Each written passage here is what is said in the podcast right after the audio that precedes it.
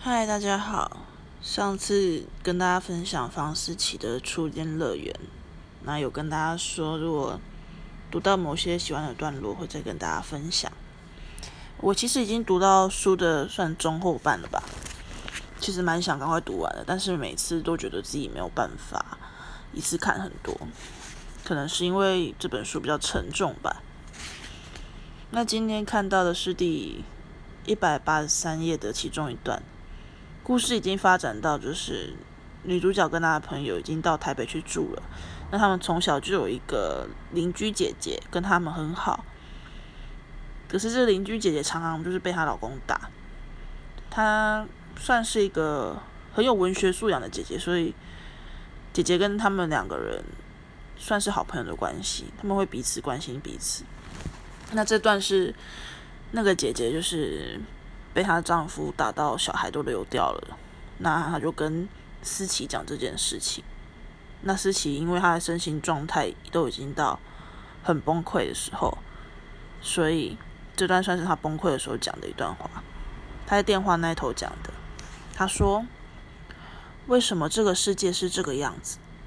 为什么所谓教养就是受苦的人该闭嘴？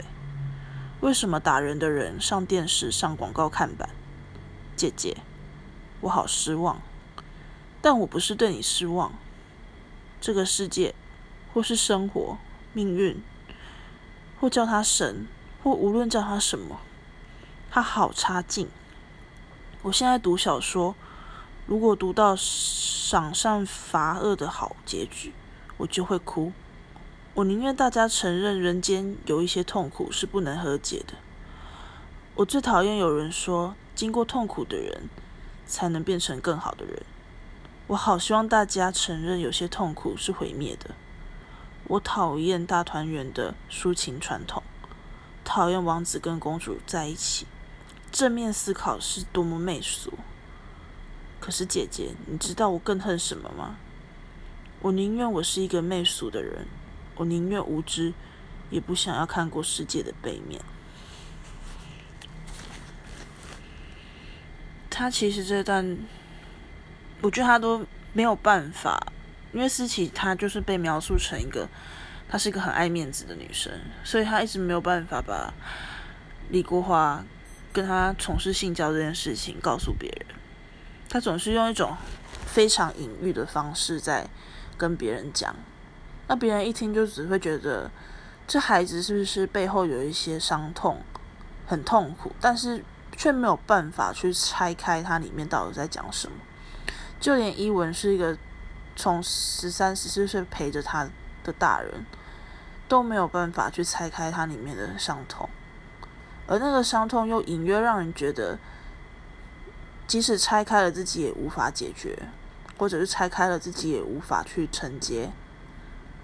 他说他讨厌跟他讨厌王子跟公主在一起，他也讨厌正面的思考。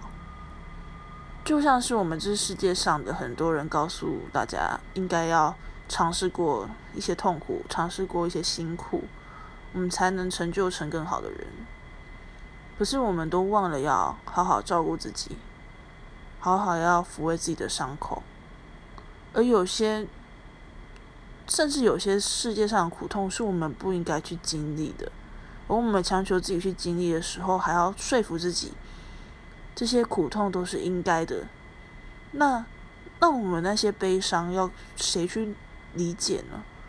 如果我们自己都没有办法好好的拥抱自己的悲伤，我们怎么能妄想我们能强硬的走完人生的所有的路？我觉得这是思琪他在除了他的悲伤之外，他还在反控这个社会，让他没有办法好好的说出他的痛苦。世界的背面是那么的伤痛，世界的背面是那么的摧残。